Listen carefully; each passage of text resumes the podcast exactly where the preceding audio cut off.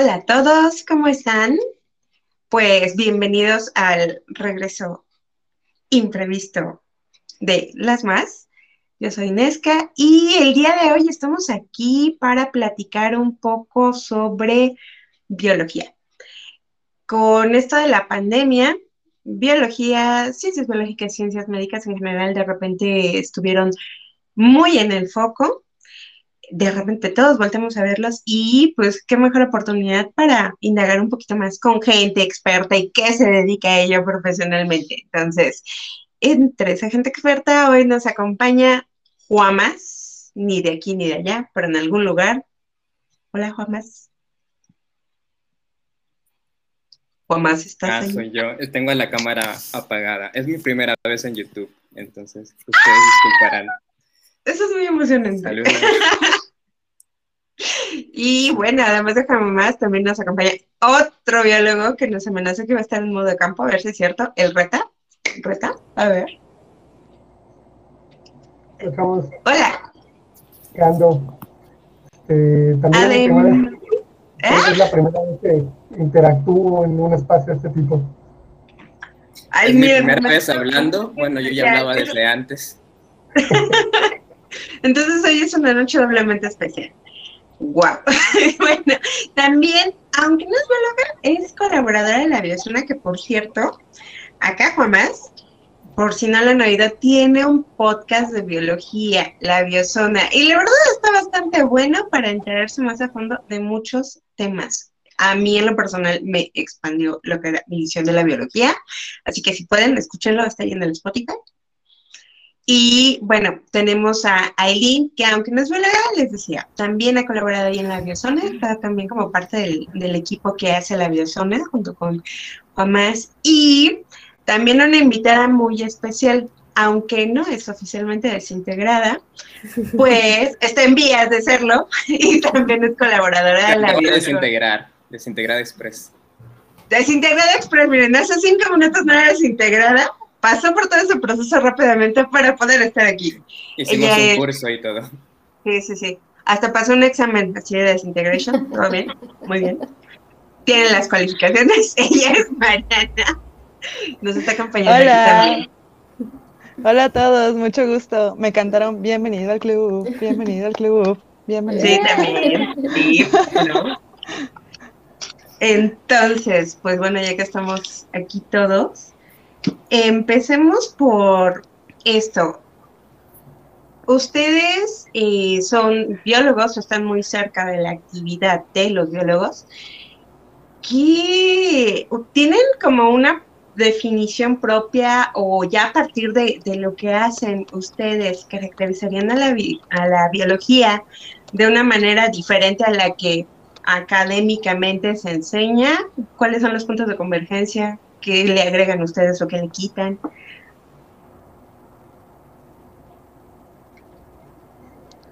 ¿Quieres empezar? pues, bueno, híjola, este, bueno, la biología académicamente se puede definir como el estudio de la vida, pero en realidad es una definición muy, muy, muy, muy corta, ¿no? O sea, te puedes quedar así como en la nada, hay gente dentro de la biología que hace otras cosas un poco más allá, mm, más en micro o más atrás en el tiempo. Algo como muy romántico para mí sería como biología sería estudiar prácticamente todo eso que tenga que ver con algún ser vivo y que te apasione. Y yo me acuerdo mucho de un profesor que nos decía que no solo el biólogo el que tiene un título, sino todo aquel que ama la vida. Entonces, si tú vas y tienes un árbol y lo plantas, tienes en cierta forma el corazón de un biólogo, ¿no? Bien, eso me agrada bastante, lo de la vida en general y todo. Aunque bueno, está también, y muy importante, el aspecto de la sistematización, la ciencia. Eso lo retomamos para más adelantito. Juan Más, tú cuéntanos. Con respecto, bueno, la pregunta es, ¿qué tan diferente es la biología que nos enseñan en la prepa respecto a la biología ya de manera profesional? En resumen, sería el resumen de la pregunta. Eso puede ser, o sea, porque es cierto, la noción que tenemos de biología tiene que ver con lo poco que llegamos a tener de contacto con la biología en la educación, bueno, pues en la formación básica.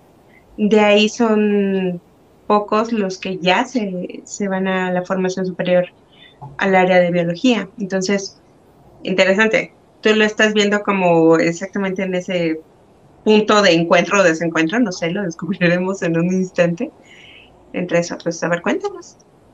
Sí, pues más o menos lo estaba comparando así porque estaba pensando que en la prepa no es tan diferente, o sea, como que te resumen toda la carrera, pero súper rápido, pero siento que no te dan como la importancia de qué es la biología. Te dicen, mira, aquí están los reinos, apréndete estas cosas. Pero, no sé, los mensajes siento que no enfatizan en los mensajes importantes de la biología. Creo que el mensaje más importante es que todos estamos relacionados y que tenemos un, ancestro, eh, ancestro en común. Toda, toda la vida. O sea, nosotros, las bacterias, los protistas, eh, los árboles.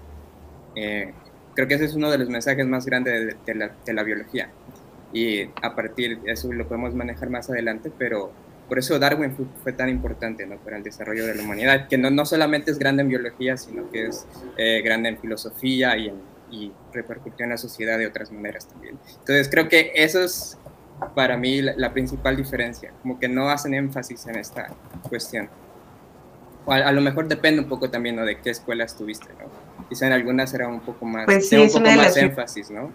Creo que mi escuela sí era un poco más biológica, sí tenía un buen enfoque, sobre todo de química y demás, pero supongo que cada escuela es un poco diferente. Y, por ejemplo, tú, Mariana, más en este aspecto, ¿qué, qué nos podrías decir? Que, por cierto, Mariana, sí, mm, puedes poner tu cámara, porque estás en... Ah, es que la pongo, pero no sé, dice cámara desactivada. Si quieren, ahorita respondo y ahorita trato de arreglar esto. Pero bueno, respecto a esta pregunta, creo que yo coincido un poco con Pablo, pero bueno, también, por ejemplo, mi visión un poco es que quizá la biología que se enseña a nivel bachillerato, eh, justo es eso que decía Pablo, ¿no? Es como un resumen. Ya reveló mi nombre real dos veces. Toda la biología. Me descubrieron Perdón, mi identidad secreta se ha caído. Después de 40 emisiones. Bueno, para quien no lo bueno, justo lo que jamás, jamás, jamás, jamás.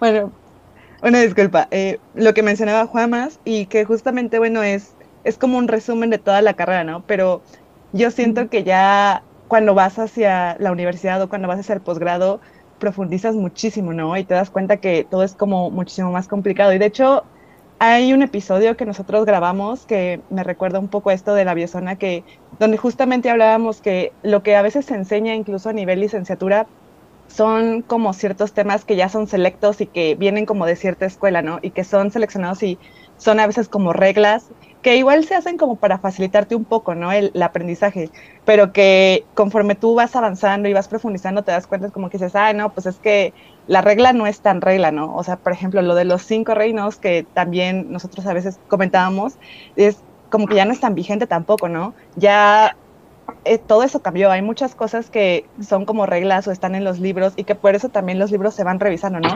Que cuando llegas a la licenciatura, cuando llegas al posgrado, estás viendo los artículos y dices, no, pues es que esto que es como un paradigma, que es como una regla, no es tan cierto, ¿no? O sea, es como muchísimo más profundo y es muchísimo más complejo. Entonces yo creo que desde ese punto de vista, eh, o sea, bueno, yo, yo lo veo así, o sea, conforme vas avanzando, se va complicando más y te vas dando cuenta de que es todo un mundo, ¿no? Allá adentro y que, y que no, es, no hay como reglas específicas y que hay mucho todavía que explorar. De hecho, es bien interesante eso, esto que hablas de los paradigmas y que se van moviendo porque ahorita que lo pienso, yo tengo como una idea muy fija sin estar dentro del campo ¿Y qué pasa cuando de repente llegas y ves que esos esas bases pues no son tan sólidas, están en cuestionamiento y a lo mejor pues dejan de ser. Pero volvamos a la pregunta y creo que estaría bien interesante lo que nos va a decir Aileen, porque ella propiamente no es bióloga, pero ha estado trabajando con biólogos. Entonces, creo que sería bien interesante su perspectiva desde, desde ese punto. Bueno, en realidad fui a una salida de campo de biólogos marinos y, y me gustó bastante. Y yo no soy bióloga porque le tengo miedo a los animales, en realidad. y por eso no estudié biología, porque muero de miedo de los bichos, de insectos, de todo eso, pero en algún momento lo consideré. Igual sigo haciendo ciencia, ¿no? Soy física, pero, pero sí, tuve una fase de mi vida que jugué a ser bióloga. Bueno, es que también yo creo que va como muy en conjunto las personas que, es mi percepción, no lo sé, porque al final se dedican a una carrera de, de ciencias, pues, vamos, no son ajenos a otra disciplina, no solamente se encierran en, en su disciplina, sino como que también se asoman un poquito a, a ver a las otras. Pero volviendo a estos aspectos que estaban comentando ahorita, entonces, bueno, ya tenemos la transición de soy una persona externa, ya me metí, me dedico a eso. ¿Qué es lo que pasa con, con esto? O sea, en el ejercicio de estar estudiando y colaborando con la biología, cuando de repente empiezas a ver que lo que les decía, estas bases sólidas de repente a lo mejor no son tan sólidas y necesitan rehacerse o están en proceso de ser algo diferente o verse diferente. ¿Se han enfrentado con algo así ustedes como profesionales?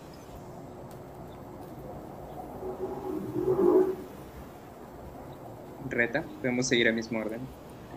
Bueno, está bien, vamos a seguir ese orden. Reta, Juanma, Mariel Bueno. y Eli, ¿ok? Ok.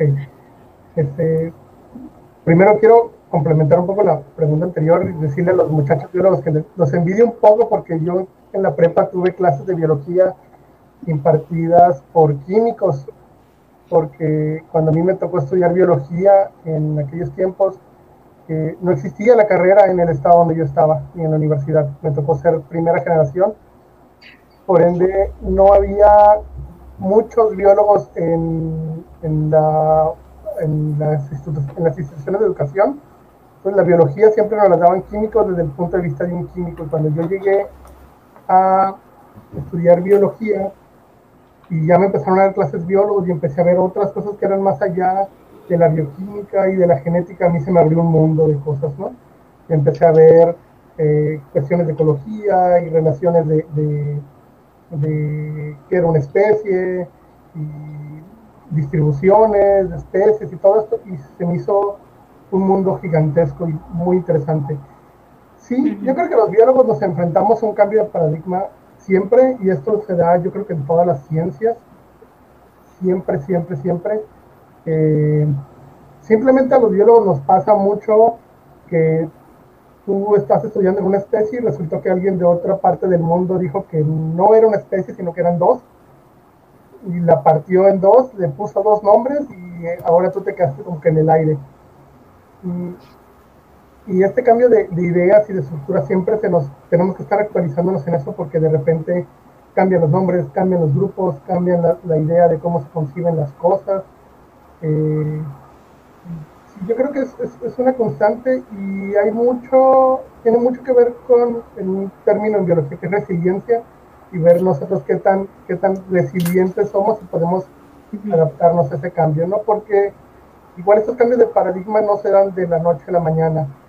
Y como decía ahorita Famas, ¿no? cuando sale Darwin y Darwin dice, oigan, las especies cambian, pues se hizo un hervidero de, de información ¿no? y todo el mundo se peleó y se hicieron escuelas y que yo sí creo y que yo no creo y siempre hay que tomar alguna especie de postura en ese sentido y estos cambios de paradigma se van dando a través del tiempo y uno tiene que irnos este, remontando como las otras.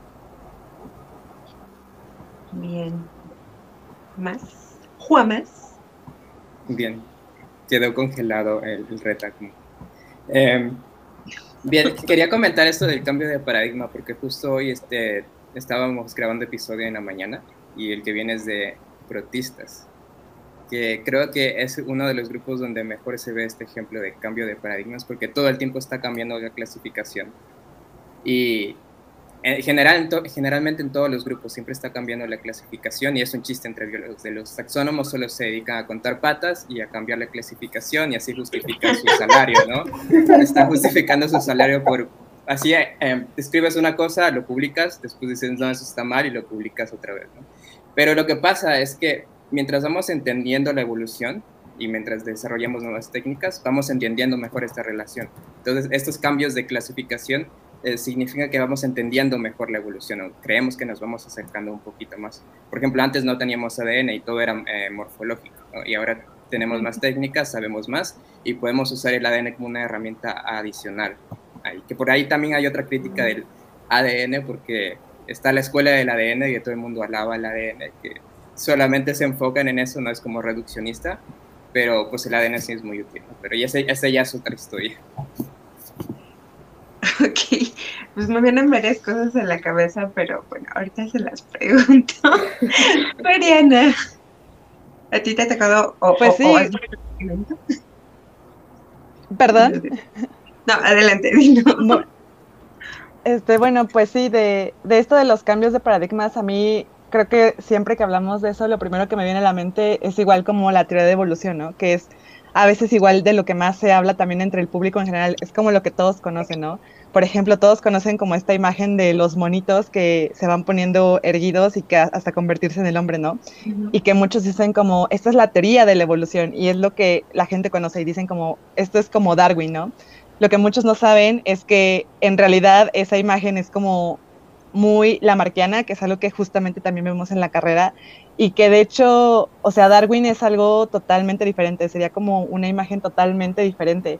Y está como muy chistoso, ¿no? Porque incluso en la escuela y supongo que un poco en la prepa te enseñan esto de que, bueno, la marca un paso, pero pues ya, ya no es vigente, ¿no? Ya no lo usamos. Pero luego conforme vas más adelante, ves que de hecho hay muchas escuelas actuales que dicen, es que hay algunas escuelas que están retomando ideas lamarquianas, ¿no? Ideas que, que en algún punto te dicen, no, esto no sirve porque, pues no sé, en algún punto lo descartaron, pero luego te dicen como, no, es que esto sí sirve y sí lo seguimos viendo. Y hay escuelas que se combinan, hay escuelas que ven darwinismo, hay escuelas que ven a Lamarck, hay escuelas que ven a Lamarck con Darwin. Entonces está, está como muy, muy padre y bastante complicado y cuando te metes de lleno dices como de, wow, se, se vuelve bastante complicado, ¿no? Me imagino. Desde fuera suena bastante complicado y desde dentro las discusiones deben de estar buenísimas. Eso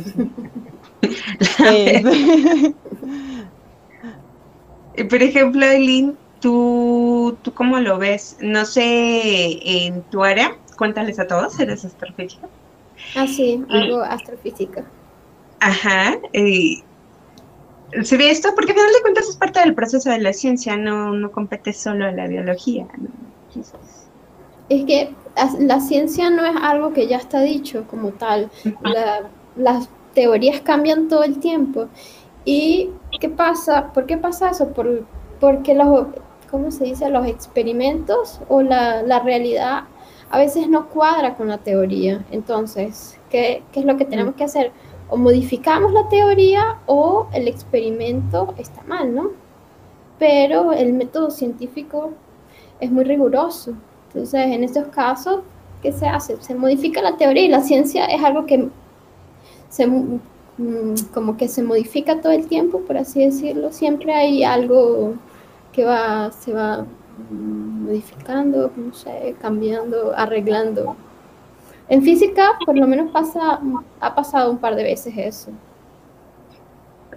Estoy segura que más de un par de veces. Es que es cierto, es un proceso muy largo, muy complicado, no es como de que, ah, hoy vamos a cambiar de paradigma y ya mañana es otra cosa. No, es, un proceso larguísimo que requiere de un montón de, de, datos, de evidencia, de experimentos, de replanteamientos, lleva generaciones, no, no necesariamente va a pasar pronto. No. Ahí quiero agregar algo. Sí. Que eso es en general, porque ay, escucho un eco. Alguien tiene un micrófono por ahí. Pero bueno, el caso es que creo que es diferente en el caso de Einstein, porque esa fue una revolución así. Entonces creo que por eso hablamos tanto de Einstein ¿no? como un genio, porque fue una revolución prácticamente en una generación de un científico a otro. Incluso a Darwin Ah, fue relativamente rápido, pero, pero igual de... Pero aún así, lo que planteó costó algo de tiempo que tuviera tanto la aceptación, la comprensión, la aplicación. Tampoco fue tan inmediato. Bueno, y también depende de comprensión de que de la comunidad científica o del público en general, porque también hay como de cómo se va ahorita vamos para la allá. En primera instancia estamos ahorita en el dentro, Ajá. el quehacer científico desde lo científico. Entonces, esa sería la parte. Ahora, de hecho, quería ir para allá, hacia afuera. Y la gente, ¿qué es con lo que se queda? ¿Qué es lo que llega a percibir? Precisamente estaba viendo en los comentarios en YouTube, Minifer nos comentaba que cuando su papá estudió biología, todavía estaban los hongos dentro de la botánica y eran parte del reino vegetal. Entonces, eh, ahí, por ejemplo, puede ser, a lo mejor no está moviendo toda la estructura de, de la disciplina, pero sí es un cambio drástico el que de repente digan, ¿qué creen? Que ya no son vegetales, ahora son un reino aparte. Hola, bienvenidos. Eso, ¿cómo pasa ese nuevo conocimiento, esa nueva forma de plantear hacia afuera?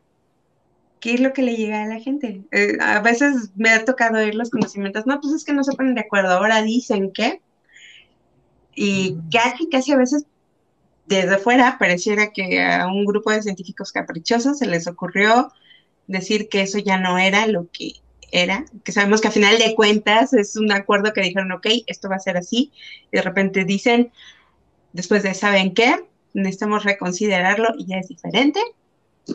¿Qué es lo que pasa con esa comunicación de, de esos avances que cambian un poquito la estructura de, las disciplinas? ¿Rata? Yo creo que tocaste un punto muy sensible en, en la, en la ciencia, no solo en la biología, sino en la ciencia en general. Eh, uno de los dos problemas, bueno, uno de los varios problemas que se tiene es eh, no solo los biólogos, sino muchos de los grupos científicos, eh, se les enseña, se les forma a ser eh, muy complejos al hablar. Se nos enseña a hablar con nuestros pares, eh, hablar entre biólogos, exponer en congresos, inclusive en la ciencia en México se te da un, un, un, estímulo financiero por publicar artículos científicos y no se le da ese peso a llevar la, la información a las demás personas. Y eso es bien, bien, bien importante.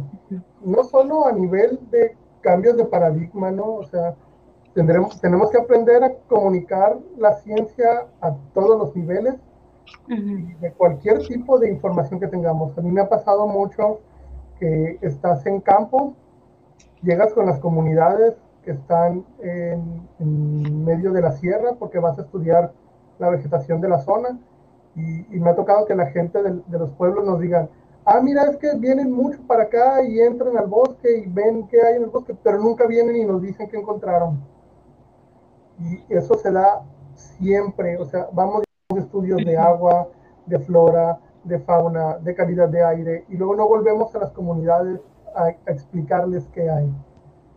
Y yo creo que hay estas dos grandes líneas, ¿no? La, la divulgación de llevar información directamente a las comunidades donde sale y la divulgación de conceptos más grandes, ¿no?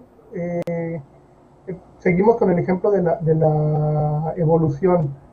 Eh, mucha gente tiene en la cabeza la palabra evolución y a, y a, Darwin, pero si tú te pones a preguntarles y que te expliquen cómo funciona la evolución o de qué trata, te vas a dar cuenta que, que no la terminan de dominar del todo. Y esto tiene que ver mucho con que no nos damos el tiempo a nosotros de ir a explicar eso. En, en libros, en, en, programas de televisión, en muchas formas. Eh, yo creo que sí, sí, tanto los biólogos como todos los científicos tenemos que bajarnos un poco de nivel, es decir, hay que ir con la gente. Pero además de no solo ir con la gente, sino establecer como ese lenguaje común. Y por eso me interesa muchísimo lo que tenga que decir Juan Más, porque él está haciendo algo relacionado, bueno, es divulgación, de hecho. A ver, Juan Más, coméntanos. Estoy muteado. Creo que ya, ya me estás muteado. Sí, es que escuchaba como un eco. Hay varios niveles. Quiero empezar con lo de los hongos y las plantas, porque también es culpa del gobierno, yo creo, porque esto de que los hongos no son plantas se sabe desde hace mucho tiempo y en las escuelas se sigue enseñando lo que ya sabemos que no es así. O sea, los científicos ya han hecho el trabajo, es como aquí está la información, los, el gobierno es que decide qué va en los libros de texto. Ay, no quiero ser abogada del diablo, pero es que eso lo comentó Fer de cuando estudió su papá, o sea, ya tiene algo de tiempo. No sé exactamente. No, pero o sea, hay, escuelas donde se sigue enseñando esta clasificación. No es cierto. En toda eh, Latinoamérica. No sabía eso. Bueno, Porque, o sea, no es como hongos, ponen como botánica, plantas, hongos, pero, o sea, está incorrecto. Hay escuelas donde se sigue viendo cosas así, no detalles. Y quería mencionar esto de lo de que los biólogos eh, no tratamos de hablar de evolución con la gente. Y lo que pasa es que es una teoría complicada en realidad. Muchos biólogos no la entienden tampoco incluso científicos que ya publican tienen eh, errores conceptuales sobre la evolución. Entonces, incluso en, artículos eh, de Nature, por ejemplo, hay cosas que se dan, por ejemplo, los que hacen, eh, no sé, hidrodinámica y ese tipo de cosas como simulaciones, que publican cosas, simulaciones de sistemas biológicos que tienen cosas evolutivas mal, ¿no? Como detalles, ya dirías tú, pero hay errores conceptuales de fondo, ¿no? Eso es una parte, es, quizás ya es como ponerse quisquilloso de biólogo de ese pequeño detalle está mal, ¿no? Pero, pero creo que es parte de, entenderlo así como, como del todo. Pero lo que quiero hacer entender es que es complicado, porque estamos hablando de, pues, de la evolución. Son millones y millones de años y nosotros viviendo tan poquito tiempo podemos como llegar a más o menos tener una cierta idea de, de eso. Pero de que falta hablar más, pues sí, sin duda. Y creo que eso es... Eh, justo por eso nace la biosana, ¿no? Que nos gusta hablar de eso y queremos como tratar de crear este tipo de espacios, por ejemplo, ¿no? Ahorita que estamos hablando contigo, porque hay algo de sesgo, ¿no? Incluso nosotros de que intentamos hacer divulgación y creemos que tratamos de darlo a entender a todos, vivimos en nuestro mundo de biología, todo el tiempo estamos leyendo biología y no sabemos realmente qué es lo que la gente no sabe de biología o realmente qué es lo que tiene eh, de de errores conceptuales porque otros divulgadores eh, lo han pasado incorrectamente, ¿no? Y, está bien porque a veces pasan errores, ¿no? Pero la cosa es, es corregirlos. Y pues entonces este espacio me gusta mucho porque podemos hacer justo este tipo de conversaciones, ¿no? De saber qué es lo que no queda claro, cómo nos ven a nosotros, cómo este, nosotros eh, podemos mejorar, ¿no? Para intentar establecer esta conexión. Pues aprovechando esta pequeña pausa, hay un montón de gente que está conectada.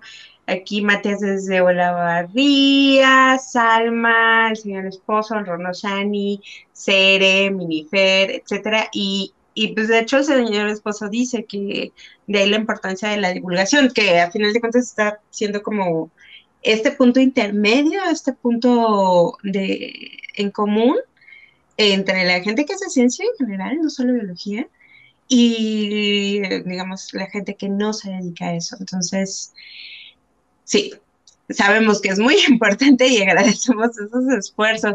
Mariana, tú también como colaboradora de, la Biozona, ¿qué nos dices al respecto?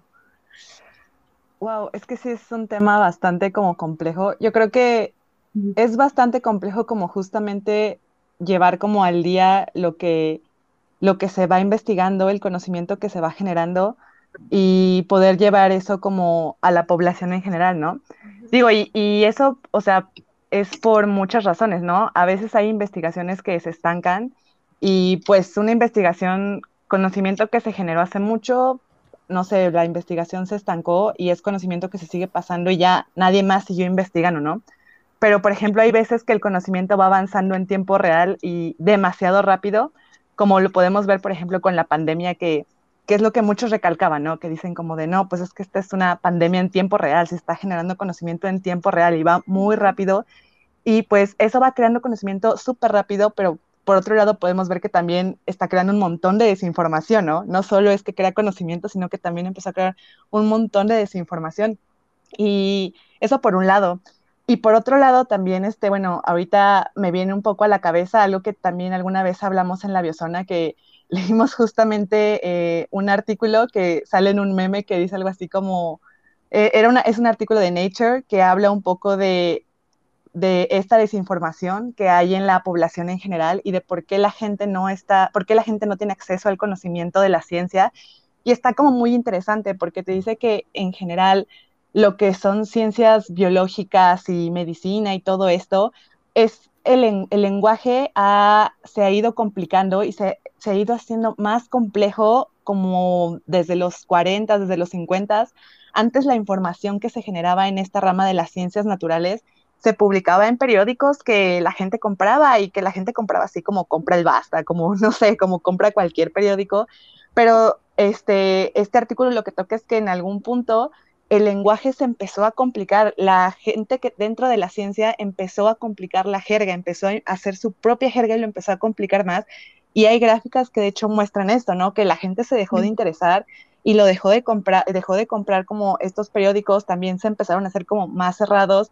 Y en cierta forma yo sé que tienen como un punto que es, por ejemplo, que crean como este prestigio y esto alrededor de los journals como un poco para proteger esa información, ¿no? Como decir, a ver, o sea, porque justamente tenemos estos journals, que son journals depredadores que publican cualquier cosa y que un poco el prestigio es como que dices, bueno, a ver, este journal está publicando, es, es, de prestigio, está publicando algo que es como más confiable, ¿no?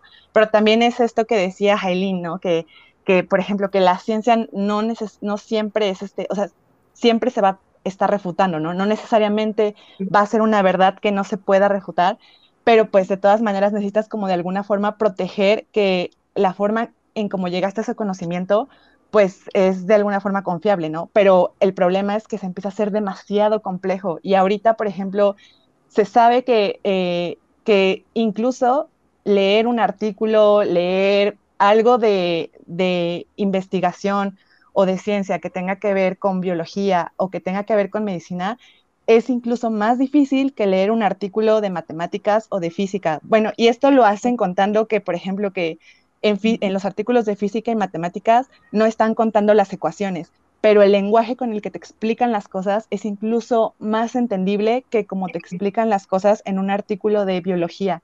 Entonces, pues sí, o sea, es, yo creo que estos espacios están súper bien porque realmente, o sea, realmente es difícil, es, muy difícil, o sea, para que nosotros lleguemos a comprender estos artículos nos toma años de preparación. Yo la primera vez que tomé un artículo en la licenciatura me costó muchísimo y pues ya después te das cuenta que de hecho son, son años, son años de entrenamiento y de que estés ahí, de que estés leyendo, de que estés dentro de tu área, porque incluso cuando cambias de áreas, o sea, incluso aunque estés dentro de microbiología, aunque estés dentro de, no sé, dentro de ecología, algo así, con que cambies un poquito el campo, la jerga puede cambiar muchísimo y te puede volver a costar otra vez muchísimo leer.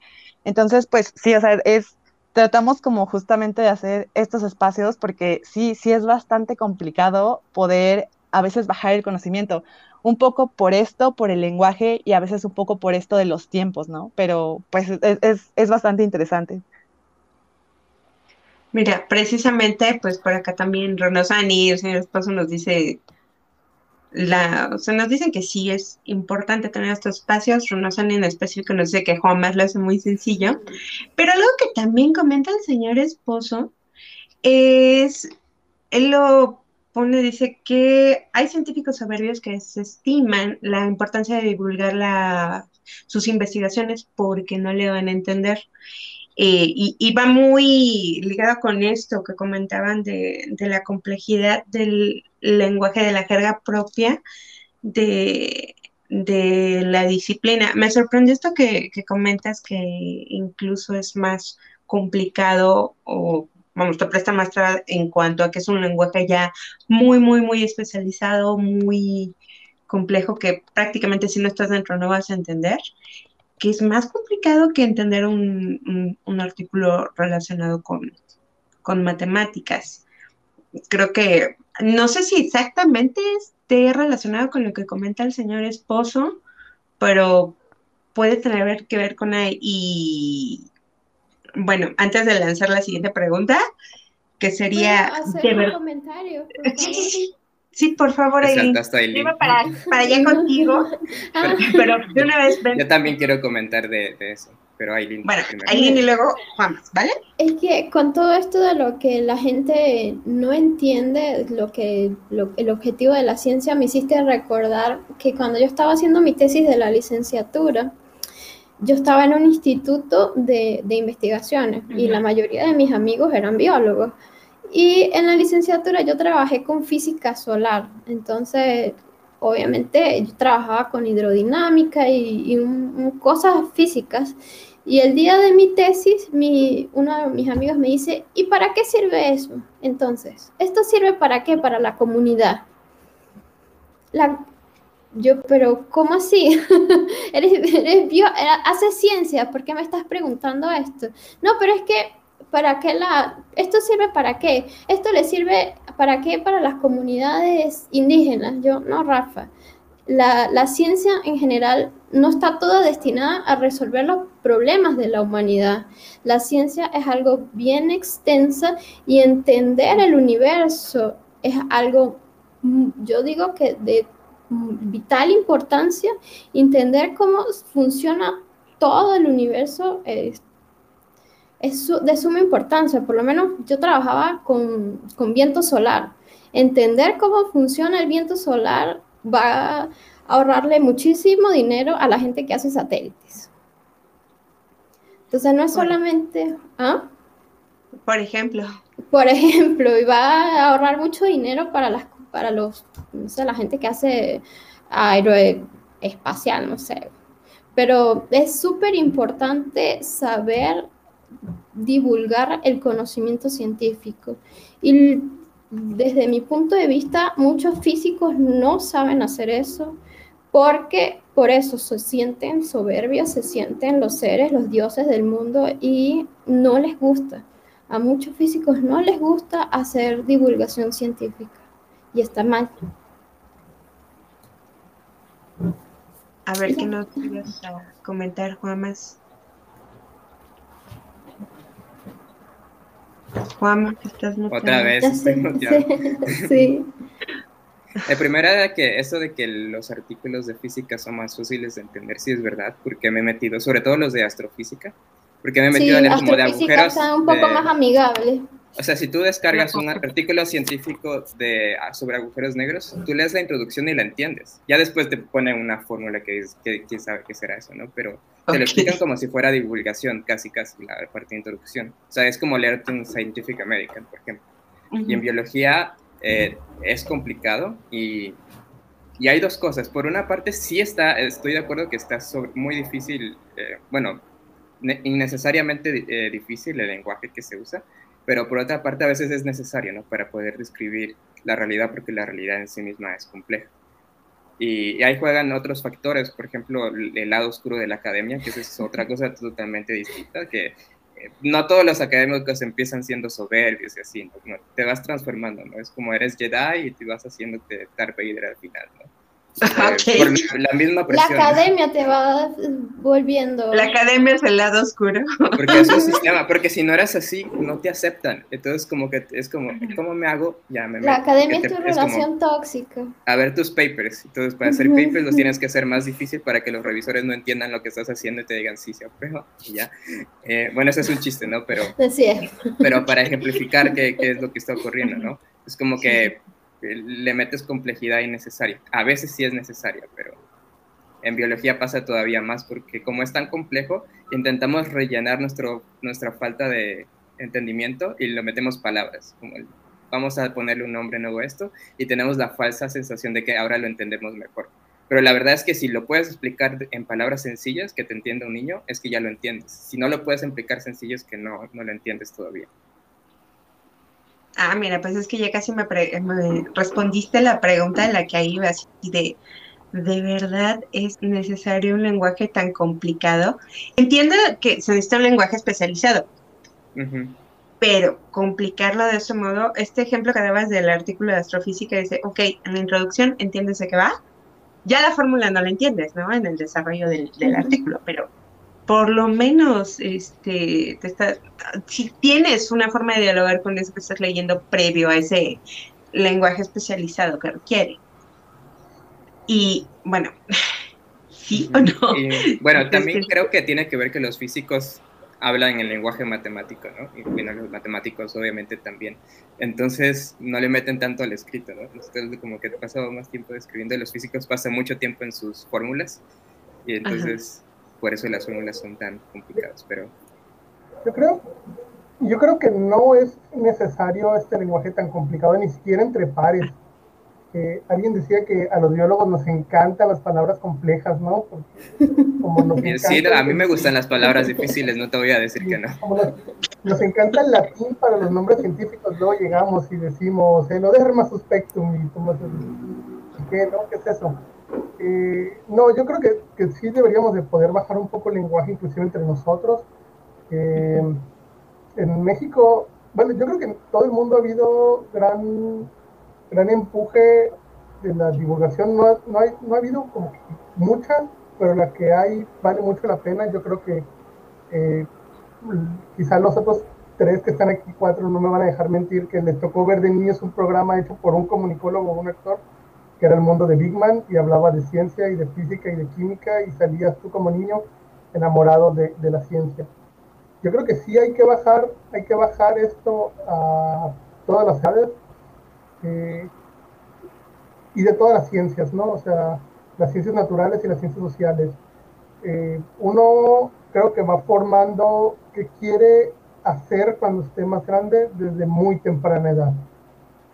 Eh, en México ha habido empuje en, en divulgación. Hace unos años, como en los 80, había una serie de libros que eran La ciencia para todos, no sé si les tocó conocerlos, y eran libros muy chicos, muy, muy, muy delgaditos, y eran de divulgación, entonces hablaban de temas de biología y ciencias naturales, y era así como del mundo de los océanos, y había investigadores, grandes investigadores que escribían eh, a nivel de divulgación, ¿no? Por ejemplo, hay uno que es, eh, creo que es parte de esta colección, que es Las Musas de Darwin, y trata de explicar eh, en qué se basó Darwin para hacer toda su teoría de la evolución, ¿no? Y hay sobre muchas cosas, hay sobre eh, caracoles, moluscos, protistas, el doctor Juan Luis Cifuentes Lemos, que es de los biólogos grandes en protistas en México, trabajó haciendo libros que todo el mundo pudiera entender. Wow, no recuerdo eso y creo que hubiera sido muy bueno tener acceso a eso. Pero ya, fue. no sé. Bueno, Juan, ¿quieres agregar algo más al respecto? Mm, Así, no. punta del lenguaje. Ok. Mariana, ¿de verdad necesita ser complicado el lenguaje? ¿Qué, piensas? Ah, estoy viendo, espera, es que alguien puso saludos, Juan, te amo, pero es premiado en la cuenta de mi primo y estaba como tratando de ah. carburar qué era lo que estaba ocurriendo. Saludos, premio. Por cierto, aprovechando, eso que estaban diciendo del lenguaje, mira, Draco nos comentaba que cuando hiciste el símil con Star Wars, le quedó clarísima la situación en el gremio científico. Y, por ejemplo, el señor esposo nos comentaba que a él le ayudó muchísimo un libro de Neil deGrasse eh, Tyson, el Astrophysics for uh, People in a Hurry, que para él fue así como que wow. Y más de uno están diciendo Big Man, sí, Ahorita vamos para allá, porque creo que Bigman es el responsable de que más de una persona quisiera ser científico. Entonces, bueno, volvamos a esto. Mariana, ¿tú qué nos comentas de esto? El lenguaje de la ciencia y específicamente de la biología. De, pues, si el lenguaje necesita ser como tan complejo. Ay, es que es como bien difícil. Es que ahorita yo creo que justo la divulgación trata de bajar este lenguaje que tenemos en los artículos a un nivel comprensible, pero es que ya es tan complejo hacia arriba, ya hay como tanta jerga y también es un poco esto que dice Aileen de que a veces hay como muchos egos arriba de, por ejemplo, de ahí hay investigadores que son, que ya a veces no sabes si lo hacen como por esto, por, como por pose o porque realmente se preocupan por poder comunicar con los artículos que te exigen demasiado a la hora de escribir, ¿no? Tú pones una frase y dices, no, pues es que está entendible y llegan así mil doctores, te hacen mil correcciones, los, los que te hacen las correcciones te hacen, te corrigen lo que ellos te corrigieron, entonces a veces ya no sabes ni qué onda y te están diciendo como, no, es que tienes que ser muy exacto, es que tienes que hacerlo de esta forma y ya hay tanta jerga, o sea que, que ya no sé ni siquiera si lo haces como en términos más simples, si va a venir alguien a decirte como de no, es que no lo hagas así porque no se entiende, porque realmente no se entiende o porque ellos quieren a fuerzas que sea así, ¿no? Entonces, porque ya, ya hay, hay demasiados términos. La gente, por ejemplo, eh, dentro de la misma academia, en los artículos, este, está todo el tiempo igual criticando los artículos, diciendo como de no, es que aquí no uso el término correcto, es que aquí qué quiere decir. Entonces, eso de tienen que ser complejos realmente, ay, bueno, no sé, yo, yo, no tengo así como una respuesta. Yo creo que cuando hacemos divulgación de la ciencia, pues sí, podemos bajarlo, pero, y ahorita me viene a la mente también algo que alguna vez vi, que justamente fue un post de Facebook, que no me acuerdo muy bien de qué hablaba, creo que hablaba algo así como del ornitorringo y de su, de su linaje, de su, de su taxonomía. Y era, era, un, era algo como muy amigable, ¿no? Era un post muy, muy amigable de una página justamente de divulgación científica. Era, era un texto bastante amigable, a mi parecer explicaba bastante bien, pero pues no tardaron en venir como los, los posts haciéndole como respuesta, diciendo como de, es que lo que dice este artículo está mal, o sea, es que realmente no es así. Y es como cuando dices, ah, pues es que sí, no, no es así, pero, pero la gente lo entiende así, ¿no? O sea, es como una forma de explicárselo a la gente. Y entonces te empiezan a decir como de, no, pero es que así no se entiende. Y, y entonces, pues realmente a veces ya no sabes si, si realmente, pues, está bien hacerlo así o si realmente es mejor tener como un, un, un lenguaje que, que, aspire como a ser más exacto y que no se, se, preste, que no se preste como a malentendidos, ¿no? Entonces es, es complicado. Ok, mira, es que esta es otra postura, es decir, sí, es necesario que se haga más digerible, pero también es necesario que tenga cierta complejidad del lenguaje propiamente. Y, por ejemplo, Minifer nos comentaba que, que ya entre pláticas de biólogos ya manejan un cierto nivel de complejidad del lenguaje específico de, de jerga de biología que pues, ni se dan cuenta, ¿no? Y todos los demás mortales simples viendo así. Nos comentan bueno, no sé si saben del proyecto en el que está, bueno, Minifer manglareando, que se van ahí a pasar a, la zona de manglares, ahí en, Veracruz, y es como un recorrido ecoturístico, y pues van biólogos guiando, es toda una experiencia. Yo quiero ir, Minifer. Sí, que nos inviten, yo quiero ir. Eh, eh, eh, anótenlos, anótenlos. Sí, si andan por acá, vayan, porque sí está muy bueno. Está muy, muy bueno. Y en esos recorridos, ahí en Manglarenda, lo que Fer dice, que nos quisieron explicar a los mortales, que no somos biólogos, que eran los balanos, y que dijeron, son crustáceos con cuerpos sésiles. Y yo también me quedé con cara de... Totalmente claro, ¿no? Crustáceos con cuerpos sésiles.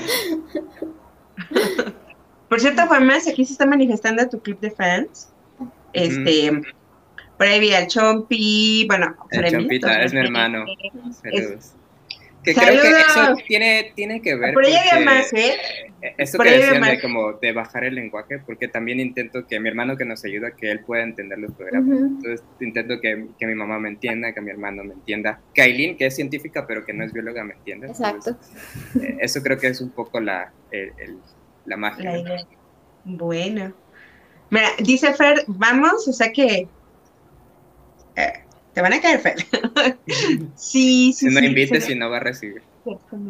No, así sí, recibe, eso no recibe. Ah, mira, también el Gacela, sí, Juanmas es la ley, Juanmas soy tu fan.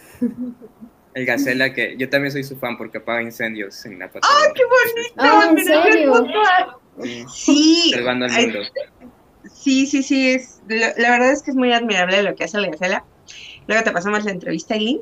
Y Eileen, tú, bueno, digamos, no como bióloga, pero también como actividad científica, no sé si tienes eh, o, has visto este mismo problema. Perdón, que mi gato está acabando con mi cocina, perdón. Ah, no te... A ver, biólogos, ¿qué nos pueden decir desde la perspectiva de la etología? No, no es cierto. Catnip. Pero esto precisamente del lenguaje científico, el lenguaje y la labor de la divulgación, puntos de encuentro y desencuentro porque creo que básicamente se encuentra en eso, es cierto, tiene que haber una especificidad, pero tampoco puede ser incomprensible. ¿Cómo? Disculpa que no te escuché. No te comprendí al de pregunta. No, no, no, no, la verdad. no empieces a hacer lo que estás criticando. Esto de del lenguaje científico que llega a ser tan complejo, tan específico y se hace tan cerrado, que a veces incluso, como decía el Reta, la misma comunidad eh, tiene un poco de, problemas para acceder a ello, no se diga un mortal, y es de verdad necesario que sea tan complicado para hacer ciencia. Mm, no, yo tampoco lo creo necesario. Inclusive siento que y entre alumno y profesor tampoco tiene que ser tan complicado, porque uno, uno es un vil mortal también, ¿no? Imagínate que uno va a, hablar con su asesor y tu asesor te empieza a decir un montón de cosas que tú no estás entendiendo. Te quedas como que, ¿pero qué fue lo que me dijo? Y, entonces te pones a anotar así y que voy a anotar aquí esto porque yo no lo entendí. No, no es necesario, no es necesario de hecho, en ese aspecto, dice el Gacela que tú jamás eres el profesor que le hubiera gustado tener. qué bonito, qué bonito eso. Ah, sí, qué bonito. Sí, la verdad, sí. Sí, que también bueno, lo que hacer el podcast es como dar una clase, más o menos. Entonces. Es que sí, oye, yo hasta estaba pensando que la verdad es que he aprendido más de biología escuchando tu podcast que lo que aprendí en prepa. La verdad lo que, lo que pasamos en los episodios son nuestras materias. Entonces, básicamente están llevando una carrera de biología al escuchar la biosona. Ay, entonces no era Lucín mío. Bueno, está bien. Y, y, precisamente hablando esto del lenguaje, y el ejemplo que el Reta nos decía de Bigman, y ¿ustedes cómo llegaron a la biología? ¿Tuvo algo que ver la divulgación? O bueno, ¿cómo llegaron a sus disciplinas? ¿Tuvo algo que ver la divulgación? ¿Siguieron otro camino? ¿Cómo es que dijeron, me voy a dedicar a esto? Reta, reta. este, yo llegué a la biología dando saltos, yo creo, de diferentes ideas. Es una buena forma de llegar a la biología. Sí. Eh, yo ahorita estoy casi convencido de que yo quería ser biólogo desde chiquito, aunque no sabía que quería ser biólogo, porque no sabía que existían los biólogos. Eh, pero a mí me gustaba mucho todo lo que tuviera que ver con ciencias. Y la televisión, eh, específicamente este programa del mundo de Bigman, me marcó mucho porque era poder hacer algún experimento que de niño tienes el concepto como de un experimento algo allá arriba, inalcanzable, y era tan sencillo como hacer algo en tu casa de mezclar dos líquidos y ver que cambiaran de color porque cambiaba el pH, ¿no? Y, yo me acuerdo que de, niño decía, yo, yo quiero hacer ciencia, o sea, yo quiero ser científico y era una cosa bien complicada porque todo el mundo me veía como un bicho raro y decía así, pero ¿y eso qué, qué o sea, qué, qué vas a hacer de eso? ¿De qué vas a vivir? ¿De qué vas a vivir? Exacto. ¿Qué hace un científico? Y, y con el paso de, del, del, ir creciendo me fui, me fui interesando mucho la física y la química. Mm, y la biología curiosamente no, no me interesaba como materia en la escuela, en la, por ejemplo, la secundaria. Eh, y cuando llego a la prepa, tuve, tuve profesores que eran químicos, eh, que nos daban clases de, biología. y a mí toda esta parte de la, la genética y la biología molecular y trabajar con ADN y eso se me hacía súper increíble y coincide que yo salgo de la prepa con que se abre la carrera de biología en, la universidad donde yo estudié. Entonces me toca ser parte del experimento académico de ser una primera generación de una escuela que, no, que nunca había dado clases de biología como tal. Y yo llego a la escuela de biología con una idea de que la biología era más bien cuestiones de, del ADN, genética, microbiología. Eh, y ya estando adentro me topo con plantas, con, con taxonomía, con salir a campo, con ir a conocer áreas naturales protegidas, con estar en el monte y que te saliera una, una boa de entre el, de entre el zacate, eh, de tener que quedarte hasta altas horas de la noche porque estabas muestreando y luego regresarte a la ciudad con el cielo estrellado, de, ir al, mar y ver no solo el mar, pararte en la playa y ver el oleaje, sino ir y ver rocas a las que les pega el agua a cierta hora del día y hay animales en ella. Y se me abrió el mundo y dije yo, esto es lo mío y si yo volviera a nacer, volvería a estudiar biología definitivamente. Ok. De hecho, interesante porque pues me había encontrado con los casos al revés, ¿no? Animales, plantas y de repente, ¡ah, molécula! A ver, más. ¿Y tú cómo llegaste? Creo que, bueno, ya lo has platicado, pero coméntalo, coméntalo de nuevo. Sí, pero eh, voy a, quería hacer hincapié justo que esta mañana que tenía esta entrevista para el nuevo episodio de La Biosona, que me estaba dando cuenta que casi todos los biólogos llevamos de una manera más o menos parecida, ¿no? Que desde pequeño. Pero en el caso de Reta, él, él decía que desde pequeño quería ser científico, entonces él, él, ya sabía. Yo sabía que me gustaba la biología, pero no tenía idea de que tú podías trabajar realmente de eso. Pero la historia que siempre cuento, y que aprovechando que está, que está Fremio de aquí, es que ella sabía que yo iba a ser biólogo antes de que yo sabía, porque la historia que cuento es que yo estaba desde pequeño buscando escarabajos en, bueno, que me pasé todo un día viendo un escarabajo. Y yo no recuerdo eso, pero ella dice que lo vio y que desde ahí supo que iba a ser biólogo. Yo no supe hasta la prepa que me dijeran, oye, hay que estudiar algo. Yo, ah, espera, ¿qué? y, ya. Y yo quería, justamente creo que eh, se está poniendo como de moda porque es la era molecular, ¿no? Entonces, el primer golpe que te da de biología son moléculas, ADN, eh, ahora, ¿no? Ahora, en la en la prepa, ¿no? en los nuevos planes de estudio y todo eso. Entonces en la prepa también yo quería hacer ciencias genómicas, quería meterme a genómicas, pero para meterte a ciencias genómicas tenías que estudiar otra carrera, no podía ser biología. Biología, biología, casi siempre. ¿no? Pero me metí a biología, vi el plan de estudios y dije, oye, esto no suena tan mal en realidad. Y ya entrando a biología dije, no, esto, eh, siempre fui de aquí, solo que no lo sabía. Entonces ya entré. Okay. Y aquí me sentía como pez en el agua. Como que que va saltando, yo vengo nadando.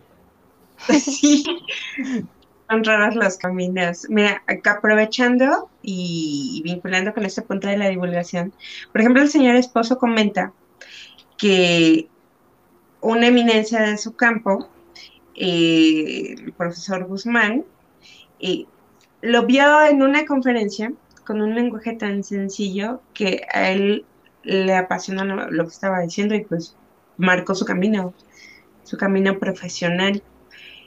Y bueno, también aquí Finifer dice, ay, yo quería ser científica, pero no sé qué pasó.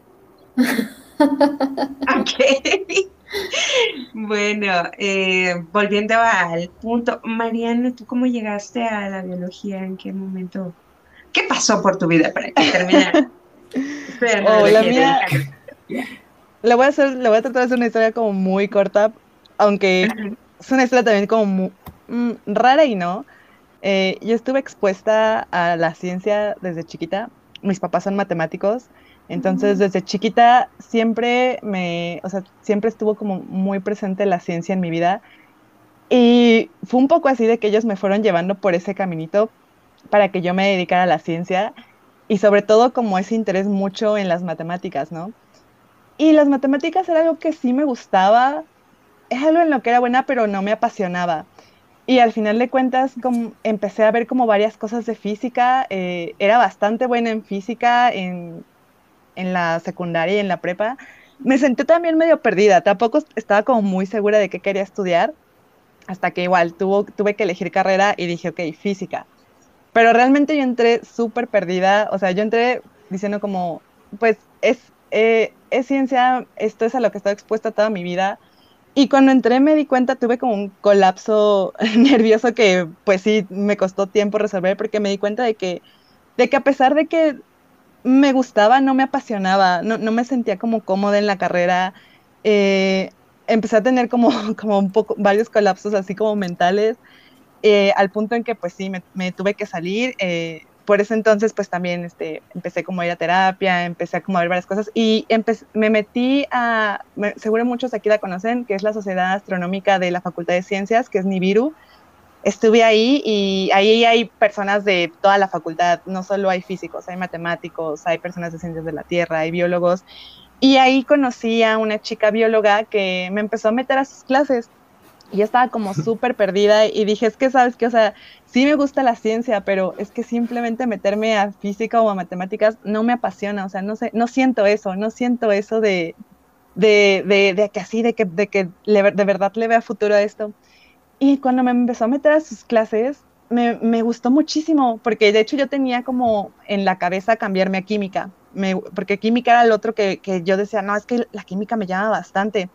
Pero cuando empecé a tomar clases de biología con ella, me empezó a gustar muchísimo y dije, es que aquí ves como de todo, ves como de matemáticas, ves de física, ves de biología, ves de química y me gustó muchísimo y terminé cambiándome de carrera.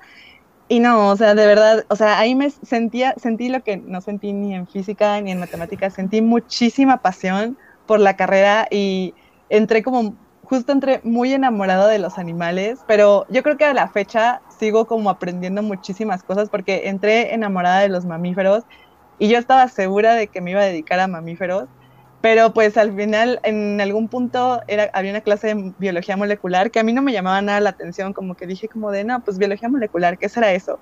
Y me tocó una profesora buenísima, una profesora así genial que sabía muchísimo, sabía cómo llevar la clase, que me hizo enamorarme de molecular.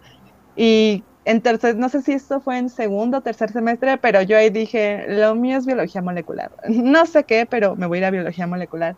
Y terminé en biología molecular y, y de hecho e, es algo que también a veces les he contado también que que a mí de hecho, a, pesar de que me gustan mucho los, los animales, muy específicamente los mamíferos, a mí las prácticas de campo era algo que no me apasionaba tampoco, era como justamente esta cosita que no me gustaba de biología, me, me gustaba conocer y me gustaba saber, pero no me gustaban tanto las prácticas de campo y cuando vi lo que era molecular y todo lo que había y que no implicaba prácticas de campo, me enamoré, me quedé en biología molecular y, ya, y lo supe, lo supe, porque a pesar de que la gente me decía como, no, es que todavía te falta mucho, ¿cómo sabes que quieres biología molecular?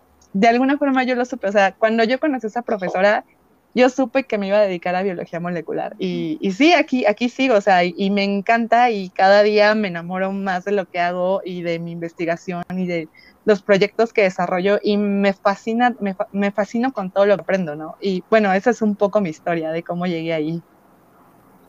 Qué bonito. Sí. es, verdad que uno lo sabe, ¿no? Cuando en clases nos dices, eso es como que a lo que me voy a dedicar. Como que Pero ¿sabes por qué?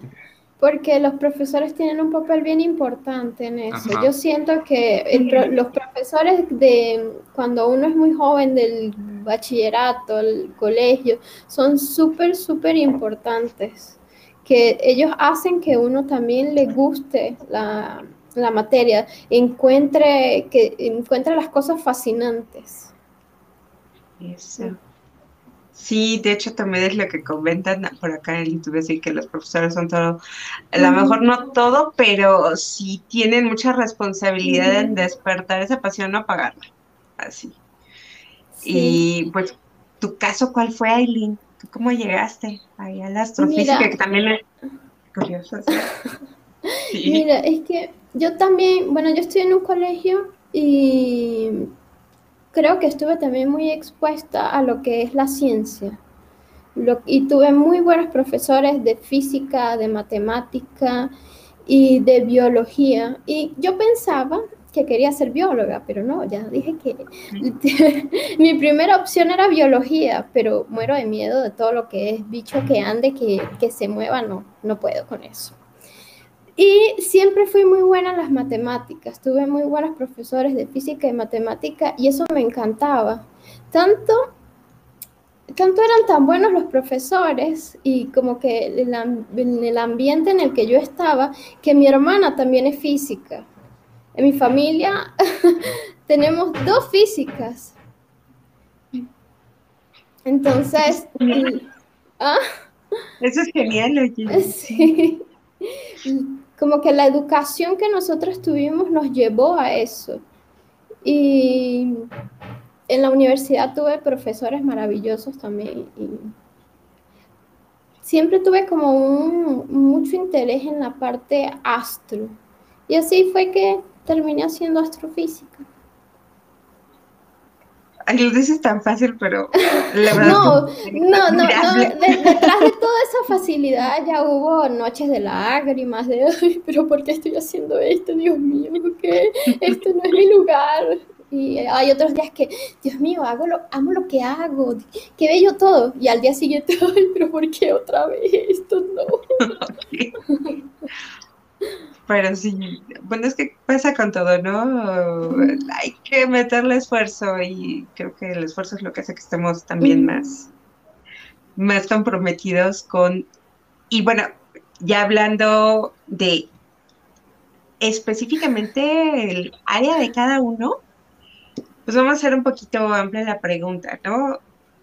Exactamente qué hacen en el campo de la, de la biología y qué es lo que les gusta más de hacer eso. Ah, y algo más, algo que los haya dejado sorprendidos, ya sea como estudiantes o como, o ya como eh, biólogos, como científicos, algo que sí los haya sorprendido, que dijeran, esto me abrió el panorama, me cambió, me quedé mudo, no sé.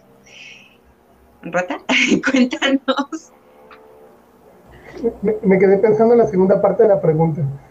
Este, Ay, es que son momentos padres. Está, muy, muy grande. ¿Yo qué hago? yo, qué hago dentro de la biología? Eh, pues bueno, les decía que yo estudiando biología porque salí a hacer biología pensando que quería hacer biología molecular. Y con el paso del tiempo fui cambiando de idea y fui pasando por muchas áreas y terminé haciendo más cuestiones ecológicas. Yo trabajo con escalas espaciales más grandes, ¿no? O sea, trabajo con, con ecosistemas, trabajo con comunidades vegetales. Eh, particularmente yo me dedico a hacer eh, análisis del espacio, le llamo. Es la forma como más fácil que tengo de explicarlo. Eh, yo hago procesamientos o hago análisis de imágenes de satélite, hago distribuciones de, de plantas, usando, o principalmente de plantas, utilizando modelos matemáticos. Y últimamente estoy queriendo entrar más a la parte de modelar incendios forestales, que ahí después me voy a poner en contacto con el Gacela para platicar un rato. Sí, es lo que pensé, Gacela. Ahí te pasamos el contacto. Sí, sí. sí. Y bueno, mm, voy a ir un poquito ligado a, esto que, es de las cosas que más me ha sorprendido. Eh, después de salir de la carrera y trabajar un rato, yo estudié una maestría. Y esta maestría es, se llaman ellos que es interdisciplinaria.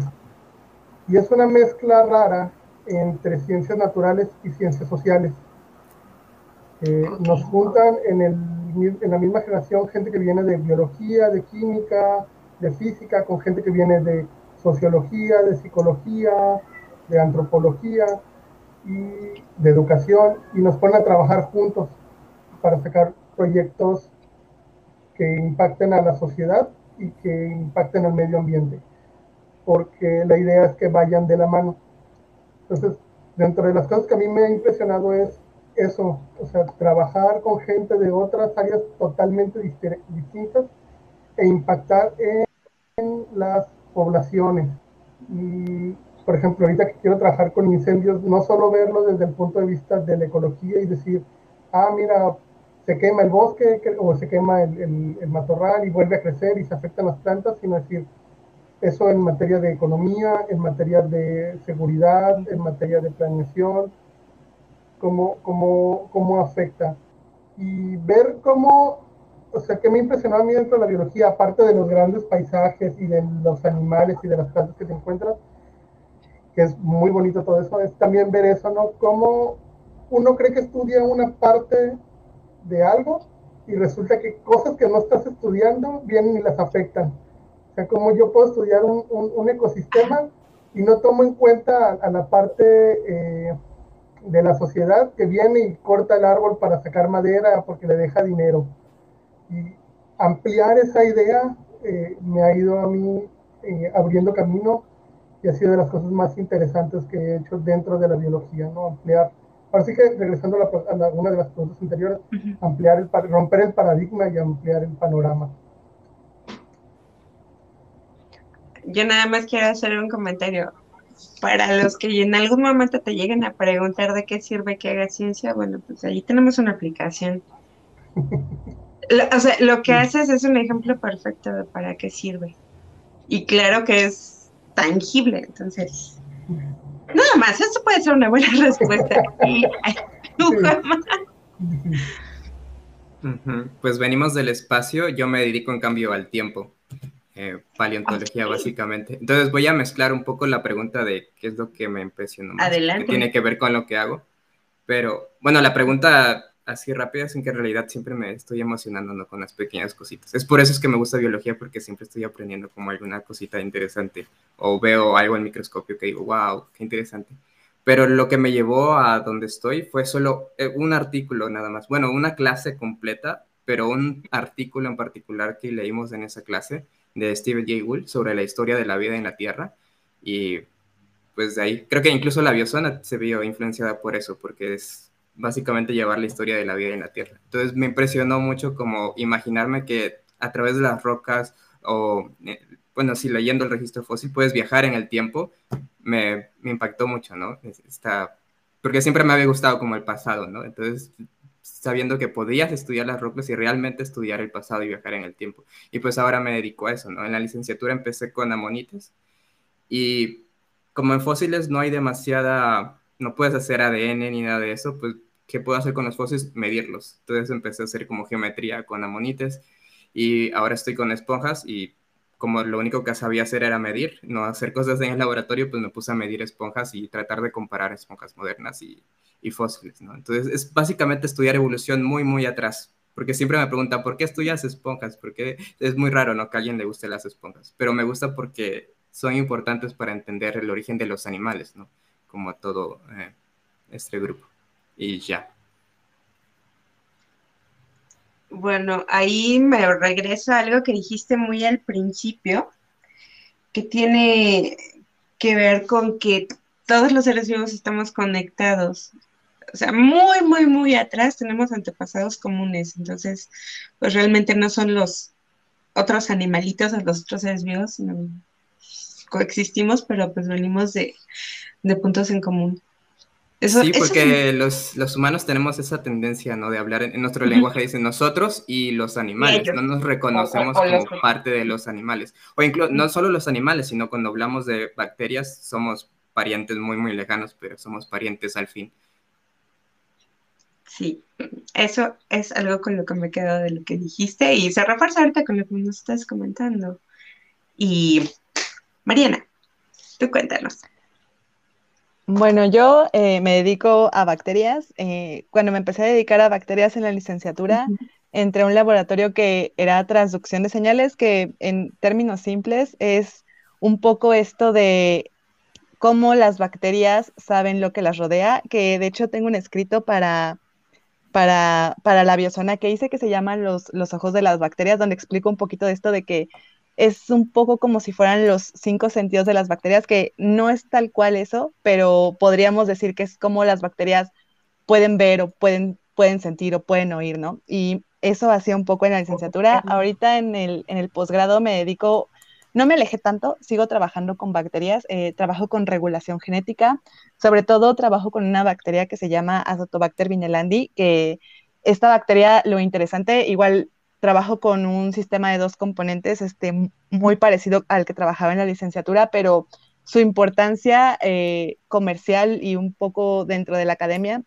es que esta bacteria produce un polímero que es un biopolímero eh, degradable muy parecido al plástico y que de hecho, o sea, lo puede producir, es muy parecido al plástico y la misma bacteria lo puede degradar.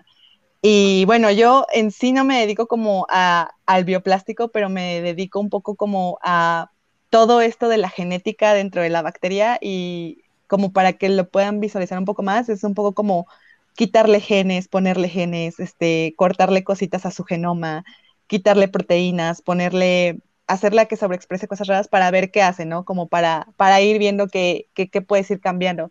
Y ahorita pues es a lo que me dedico, pero las bacterias a mí, a mí me fascinan y justamente de esto de esta pregunta de algo que me haya dejado sorprendida, yo creo que las bacterias son, son algo que, todos los que nos dedicamos a eso, yo creo que estamos como sumamente sorprendidos y creo que también lo hemos mencionado bastante que, y que es algo que dicen muchos, muchos microbiólogos y muchos bacteriólogos dentro, ¿no? Que dicen como, ay, bacterias, están bien facilitas, ¿no? Son, son bien sencillas o son como, tienen su reino, pero están chiquitas y son bien sencillas y que cuando las estudias dices, no, o sea, no, no son nada sencillas, son súper complejas. o sea, al día de hoy, no, aunque tenemos bacterias modelo, no, no las conocemos del todo, le seguimos encontrando cosas, seguimos encontrando cosas así súper complejas, por ejemplo, esto de CRISPR-Cas, que ahorita está como muy de moda y que no, se descubrió no hace mucho, ¿no?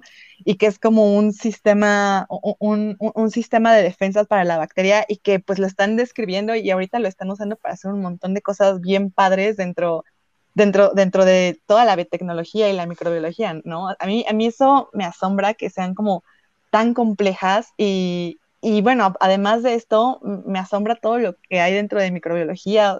Es, como, como armar un rompecabezas a veces cuando estás haciendo una investigación, ¿no? Es pues tener así como cositas, sacar como información chiquita y como que de, de pedacitos de información tienes que a veces ir extrapolando para ir construyendo como, como todo una imagen más grande, ¿no? Es, es, es increíble. A mí, a mí me sorprende muchísimo estar ahí en microbiología, todo, todo lo que vas aprendiendo eso es lo que a mí, lo que a mí me, ha dejado así como muy sorprendida. Pues a mí me acaba de dejar muy sorprendida en lo que contaste de las bacterias y los biopolímeros. Me voy a poner a investigar, ahí te estaré preguntando. Ay, nada más No, pero sí, sí me dejaste así de, wow, ¿es en serio? ¿Eso pasa? Aprovechando rapidísimo comentarios. Ay, perdón, ¿decías mañana? ¿Decías No, no, no, adelante, adelante. Es que mira, por ejemplo, acá la doctora Belén le echa porras al reta. ¿eh? Saludos, saludos. Este, ya te están invitando, ya tienes varios motivos por los cuales venir acá, Irina, ya sabes, ahí a Puebla con la doctora, Manglera con para Veracruz, ya arman tus, ya arman eh, mira, Draco nos está diciendo que queridos panelistas, ustedes son unos chingones, vine aquí a aprender. Entonces, gracias, Draco. También te anotamos en el club de fan de todos ellos. Y pues bueno, en general estamos recibiendo un montón de, de comentarios que pues refuerzan la importancia de esto, que se hable del, del quehacer de la ciencia y de la importancia de que haya espacios que, que, logren hacer esta conexión entre quienes hacen ciencia y quienes, digamos, son público general. Y volvemos a nuestra pregunta. Aileen. Bueno, yo, yo soy física teórica y me especializo en astrofísica estudiando estrellas de neutrones. ¿Y por qué las estrellas de neutrones? Porque son objetos súper exóticos y que en realidad tiene muchísimas preguntas que todavía debemos responder. Son los segundos objetos más densos de, y más masivos del, del espacio después de los agujeros negros. Y tenemos todavía, no sabemos muy bien cómo, cómo se comportan, cómo sobreviven. Y lo que yo hago es estudiar cómo es el mecanismo de estabilidad gravitacional de este tipo de estrellas. Suena muy teórico, pero también suena fascinante. Es que, bueno, eso ya es un asunto personal. Dimensionar una estrella, el cosmos, ¿no? Sí, no, eh, puedo. Es que, mira, justo ayer fue que hablábamos en el espacio. Sí, en el space de, de Twitter, estas estrellas son súper interesantes porque e, ellas forman ellas se forman ya como en el final de la vida evolutiva de una estrella. Entonces es el resultado de una supernova y, son estrellas que tienen como, creo que son entre 10 y 15 kilómetros de diámetro y masivas que 8 veces, 10 veces la masa del Sol. Entonces, a medida que vamos adentrándonos dentro de la estrella, no sabemos qué es lo que hay. Afuera tenemos protones, neutrones, más adentro tenemos neutrones y más adentro tenemos una sopa que no sabemos qué es lo que es. Entonces, ese es el trabajo de, de, los físicos que se dedican a, a estudiar esas estrellas, saber qué es modelar qué es lo que se tiene dentro de, de, ese tipo de estrellas, porque yo lo que hago son modelos, en realidad. Suena muy rico, pero sí. sí, eso, son el tipo de cosas que te vuelan en la cabeza, de verdad. Dice, ay, gracias, mister. Dice, para eso está la biosona. Pues por eso las trajimos, para hablar de estos temas también, que llegue a otros lados por otros medios. Y bueno, la plática está buenísima y nos podremos seguir horas y horas. Pero también pues esto de la vida adulta no perdona y hay que hacer otras cosas. Eh, para cerrar, y no sé si les gustaría compartir, ya sea que lo hagan o que sea como una, no sé, o suposición o proyecto, qué es lo que la biología le puede aportar pues a la gente en general. O sea, no son, no tiene que ser algo que, ah, es ciencia, está ya, yo no soy científico sino que qué les puede aportar.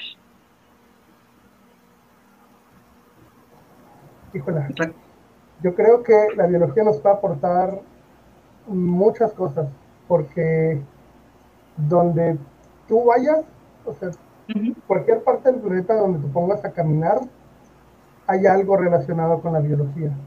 Inclusive en la parte donde no encuentres nada según tú que estés caminando y no veas ni una planta, ni un animal, ni nada, ahí hay algo, o sea, una bacteria, un animal enterrado refugiándose del sol, una planta que va a crecer después de las lluvias. ¿Qué nos puede dar la biología? Yo creo que prácticamente todo, ¿no? O sea, nos da desde conocimiento hasta satisfacción, eh, un niño, ya lo decía eh, jamás que estaba de niño siguiendo un escarabajo, y cuántos niños no vemos así, ¿no?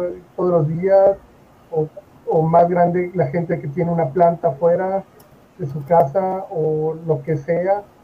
Eh, la biología, híjola, no sé, nos puede dar ahora sí que vida en todos los sentidos. Pues es que está, al menos en la Tierra está presente, en todos lados como dices, aunque no se vea. ¡Ah!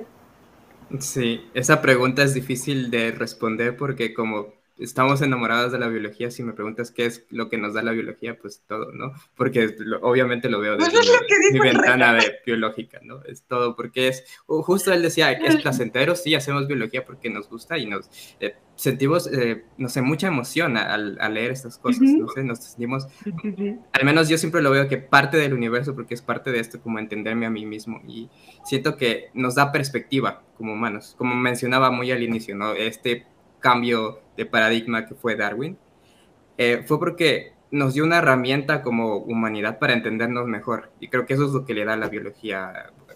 Lo voy a repetir muchas veces porque eso es lo que creo que es el mensaje principal, que nos pone en nuestro lugar y nos permite vernos a nosotros mismos y entendernos como parte de algo más grande, ¿no? No como encima de, sino como parte de. Y ya. Y Mariana. Por tres, todo lo que ya dijeron. Por Es que- Por cuatro. Listo, vámonos, canción, cierre. Whisky, Es que whisky. sí, la biología te lo da, te lo da todo, o sea, es, es- te, te puede maravillar, te puede hacer conectar con la vida, o sea, es la vida misma, te, te hace ver la vida y, y todo lo que te rodea de un modo totalmente distinto, ¿no?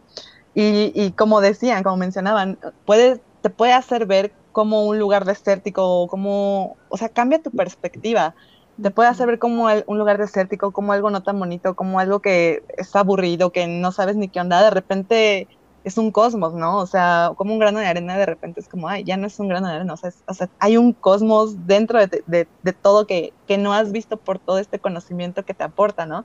Y esto de que, que, que también mencionaba Juan más de, de que somos, noso- somos nosotros que nos estamos estudiando a nosotros mismos, o sea, la vida que se está estudiando a sí misma, ¿no? Eso, eso es algo sorprendente y, sí, o sea, es, es, la biología yo sigo diciendo, es la mejor decisión que he tomado en mi vida porque eh, es hermosa, es hermosa la biología.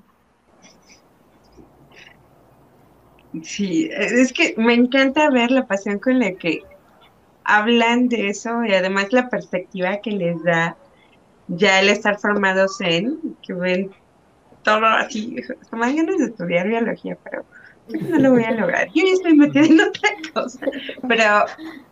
eh, esto Lo es bueno que ahora con la pandemia se habilitó mucho la estudio online, entonces te puedes meter a tu carrera en línea y ya vas estudiando una, una materia por semestre. Sí, Te va a hacer- eh, Te va a hacer falta la salida de campo, ir a agarrar a los, a los animales allí. Ahora Ay, son les virtuales, es con un software. Ya, yo sí soy el tipo de persona que quiere tocar todo animal que ve, pero pues no es seguro, entonces me tienen que amarrar casi, casi. Eh, así que sí, sí voy a una práctica, claro que sí, sí puedo cargar animalitos con cuidado, nada más porque me da miedo maltratarlos, pero sí. Y a, ¿a dónde iba? A todos los que nos están viendo, por favor, aprovechen a estos invitados maravillosos, están en redes, tienen proyectos como el de la Biozona que precisamente tratan de, de acercar estos temas al público en general. Aprovechenlos, acérquense, pregúntenles, así sin pena, ya vieron que, que son súper abiertos y encantados de compartir lo que hacen y lo que saben. Entonces, no se pierdan la Biozona, síganlos en redes. El reto también está por ahí en Twitter, así que pues adelante, sigamos. Y para cerrar, Aileen. No tanto la biología, pero sí la astrofísica, que también sería muy bueno que nos contaras qué nos puede aportar a nosotros los mortales comunes y corrientes. Lo que dijo, lo que dijo Pablo, eso de que yo siento que la, bueno, ay, perdón, el Juamas, perdón, el Juamas, Noche de revelaciones. Revelaciones. Sí, por si se olvidaron cuál era mi nombre, ya. es que yo también siento que la física nos pone en perspectiva, nos dice, mira, este, usted, nosotros somos esto y más allá está el universo que tenemos que descubrir. Yo siento que no nos pone en perspectiva de lo que somos y lo que no somos también. Curioso, desde diferentes disciplinas llegamos a algo así. Pero bueno, nada más por último, unas preguntitas acá que están saliendo en el YouTube. Por ejemplo, el Mr. Vale Madre, biología y ética. ¿Son compatibles? Uy, qué pregunta difícil. Es muy complicado. ¿Queremos hacer un volumen 2 o quieren contestar? Sí. ¿Podemos contestarla así rapidísimo, Reta? Sí, yo, yo me atrevería a decir que sí. Y no solo son compatibles, son obligatorias. No debemos de hacer biología, la ética. Y cualquier cosa que salga, cualquier información que salga fuera de estos parámetros de ética, no debería de ser aceptable ni utilizable. en el sentido de experimentación, en el sentido de desmonte de, áreas, en el sentido de ética profesional entre compañeros. Eh, se da mucho eso de, de, desmeditar o de, ver, parar oreja para ver qué está haciendo otro. Este, yo creo que la biología y la ciencia en general tienen que ir de la mano con la ética. Sí, yo también puedo agregar algo así muy rápido, que no se puede hacer la una sin la otra. Y yo abogo mucho esto de que la ciencia es conocer por conocer y el puro placer de conocer, pero mucho caminas, pero ¿a dónde vas? ¿No? Es como la frase, ¿no? Esto de conocer por conocer, sí, pero ese conocer es un beneficio para la sociedad. Y asimismo, la ciencia no puede avanzar si no es como viéndonos a todos en conjunto. Entonces no podemos hacer cosas sin considerar a la ética, ¿no? Todos tenemos que estar de acuerdo en lo que estamos haciendo.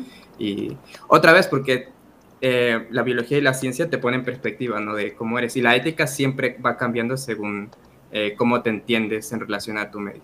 Y ya, para dejarlo corto, esa es mi, la importación. Sí, es que los detalles.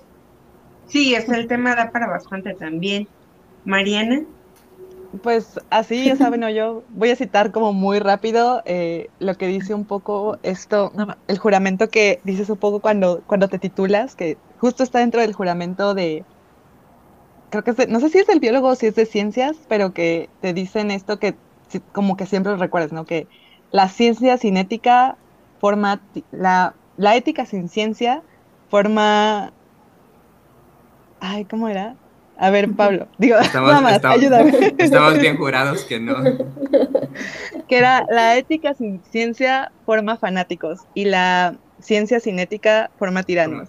Entonces, justo esto siempre, o sea, sí, tienen, tienen que ir de la mano, pero también tienes como que ser muy consciente de que, al menos, o sea, estoy abierta a discusión de esto y es muy largo, pero yo diría que desde mi punto de vista, ah, también la ética es una construcción que vamos haciendo, ¿no? O sea, hay que estudiarla muchísimo porque sí hay bastantes cosas feas dentro de la ciencia que pues son éticas, pero que al final de cuentas están como atadas a lo que un comité de ética cree que es ético, ¿no? O cree que no es ético. O sea, es como, pues nosotros como comité, como sociedad y y como investigaciones decimos que es esto, pero es una discusión muy grande, ¿no? O sea, hay, hay, que, hay que examinarla bastante bien.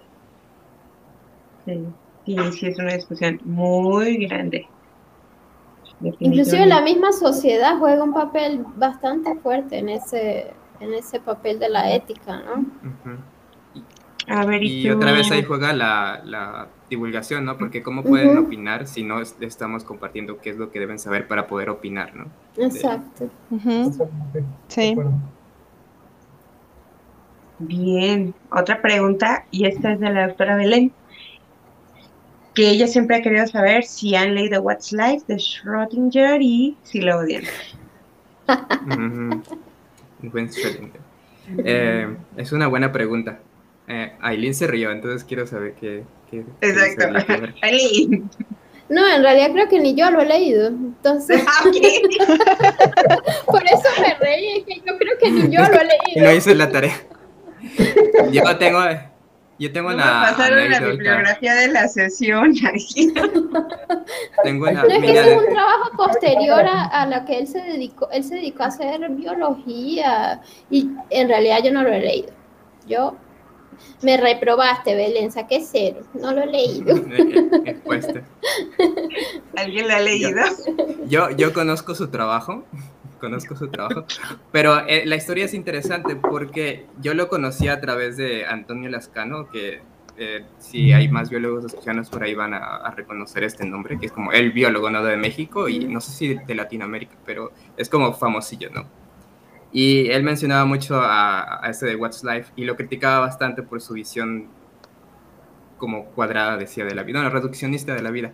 Y yo lo compré y fue como ese día, fue como, bueno, este libro lo voy a leer cuando tenga la... Porque eso era los primeros semestres, creo que segundo semestre. Lo voy a guardar aquí para cuando sea mi momento de poder entender este libro. Y ahí lo tengo, está en México. Okay. sé su historia, pero no lo he leído. Es como hacerte la larga para decir que no lo leí. Ok. Y no sé si el Reta o si Mariana también han leído ese libro que al parecer es polémico. No lo. Paso, paso. No, yo la verdad No, no, lo he leído, pero me comprometo a, a leerlo y a opinar al respecto. Ujú. Ok, Sí, yo iba. está bueno eso. Y eso creo también es- resalta algo, porque no hay mucha comunicación entre matemáticos, físicos y, y biólogos, siento. Eh, hay como submunditos y no, no- como que no transita la información tan rápido. Porque, por ejemplo, Turín, a- apenas me enteré que tiene como un tratado de morfogénesis, de cosas que los biólogos están intentando responder. Y yo nunca veo que se cita a Turing en ese tipo de Alan trabajos, por Turing. Yo me acabo de Alan Turing. enterar y me ¿En serio? Tiene Ah, trabajos de embriología. Me acabo de enterar. Yo Alan también. Turing Noche de revelaciones. Sí. Es que hay, hay, un, hay un problema ahí de, de ahora sí que de los de la filosofía de estas ciencias, de las dos ciencias, decían hace mucho que es mucho más fácil que un transformar a un biólogo en matemático y que luego haga cosas de matemáticas en biología, que, que transformar a un matemático y luego haga cosas de- de biomatemáticas. Porque hay mucha incompatibilidad. Yo me acuerdo alguna vez trabajamos, tratamos de trabajar de la mano con, con los matemáticos en la universidad y, y nos decían los matemáticos, no, no, no, para que los biólogos y los matemáticos nos podamos sentar a trabajar, a la carrera de biología le falta por lo menos cinco matemáticas más. Cinco materias Estoy de más de acuerdo. matemáticas. Y nosotros decíamos, pero no, no las necesitamos, o sea, ustedes llévenlas, nosotros llevamos la parte de biología y, ya podemos sentarnos a, platicarlo, pues, y, hacer que cada quien haga lo suyo, pero no fue muy, muy, muy complicado. Pero yo sí estoy de acuerdo en que deberíamos ver más matemáticas como, como biólogos.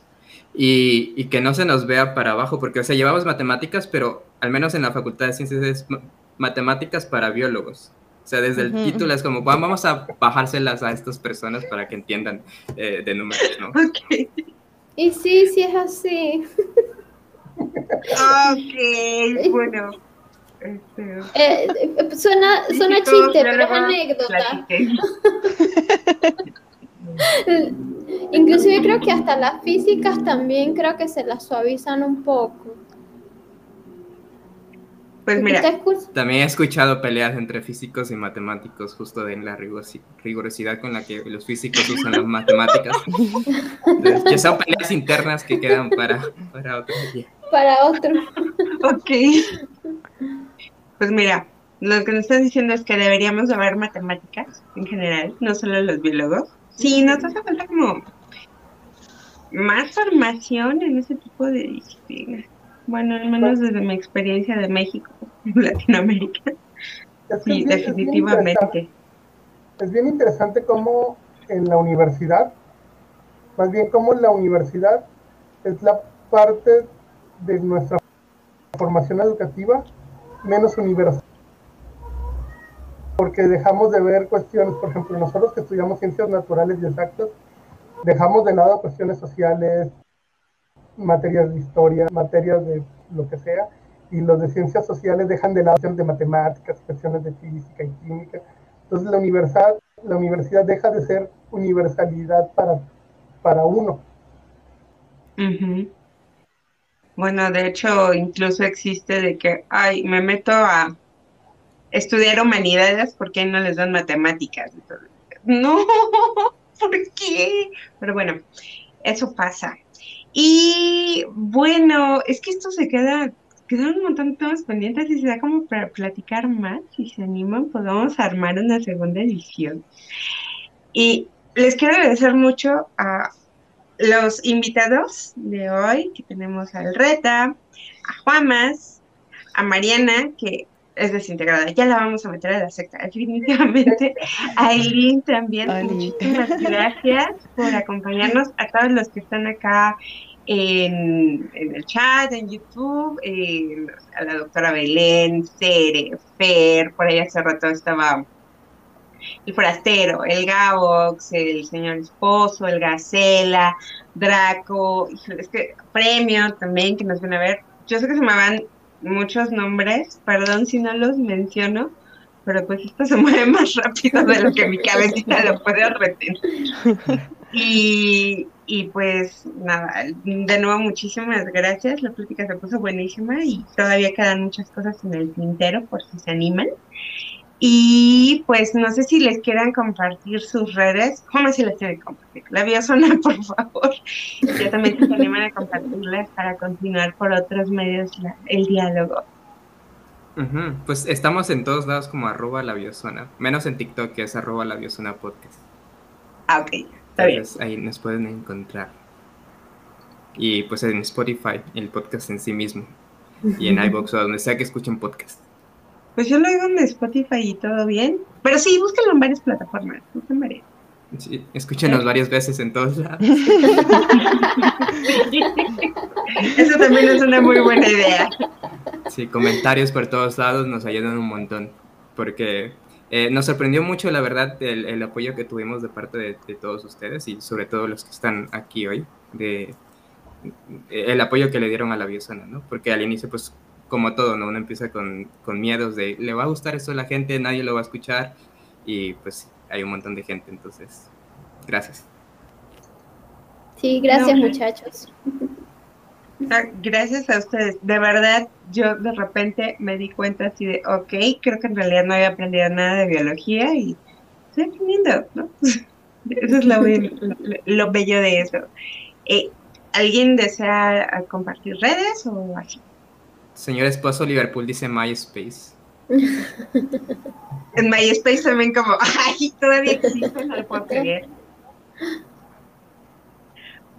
Bueno, si no, de todas formas, estamos por acá, se acerquen a Juamas, ya si Juamas ve la necesidad de llamar a un experto en otra cosa, créanme que va a ser un episodio de la biosona, ya he tenido unos crossovers interesantes.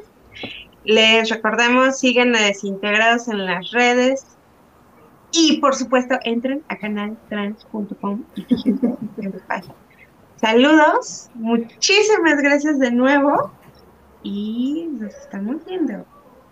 Chao. Gracias, adiós. Gracias.